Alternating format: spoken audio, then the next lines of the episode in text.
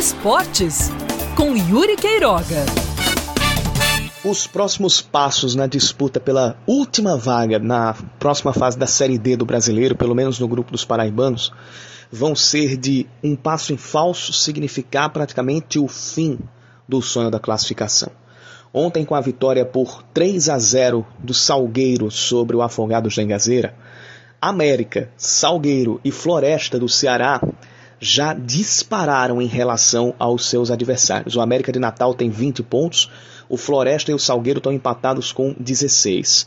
O quarto colocado, que é o Afogados, tem 10 pontos, já está 6 pontos atrás do Floresta e também do Salgueiro. Mas a diferença do Afogados para o Guarani de Sobral, que é o último colocado da chave, é de apenas 2 pontos. O Afogados está empatado com o Campinense, tem uma vitória a mais. O Atlético de Cajazeiras é o sexto, tem 9 pontos, está empatado com o Globo, mas também tem uma vitória a mais. E os jogos a partir de agora vão ganhar ainda mais conteúdo de emoção, carga de emoção e de decisão em cima dessa pouca diferença entre cinco equipes que estão brigando por uma vaga. As, as outras três estão praticamente encaminhadas. E Campinense e Atlético vão ter agora um duelo direto. E nesse jogo em Campina Grande, quem perder pode ficar muito distante dos seus adversários, faltando quatro rodadas para o final da competição. Isso reforça como há uma diferença e como se mostrou uma diferença de preparação entre o América de Natal e o Salgueiro e os demais times.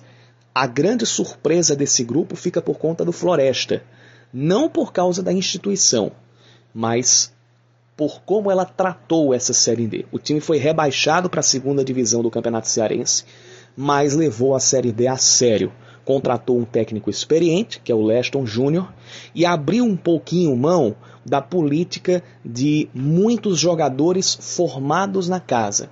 Tinha um limite de, de até oito jogadores contratados. Agora eles abriram um pouco, afrouxaram esse limite e formaram um time que está se desenhando bem competitivo inclusive com a defesa toda ex-Botafogo. A zaga, Lula e William Goiano, o lateral esquerdo, Fábio Alves, e o lateral direito, Lito, que não teve lá uma boa passagem no Botafogo. Lá não, passou mal aqui no Botafogo. O torcedor não sente nem saudade dele, mas que vai fazendo o papel dele lá no Floresta. Fora outros bons nomes aqui do futebol nordestino, como o Deizinho, é, meia atacante que já teve passagem pelo Flu de Feira, outros clubes do interior do Nordeste, e ainda tem alguns jogadores trabalhados na base, inclusive contra o Campinense, um deles, que foi o Talisson, fez uma grande partida.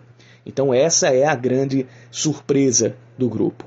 Eu achava inclusive que o Floresta ia brigar ali para ficar é, na sétima ou oitava posição da chave. Como não ficou, tira um desses espaços na zona de classificação e é uma vaga a menos que vai ser disputada pelos paraibanos.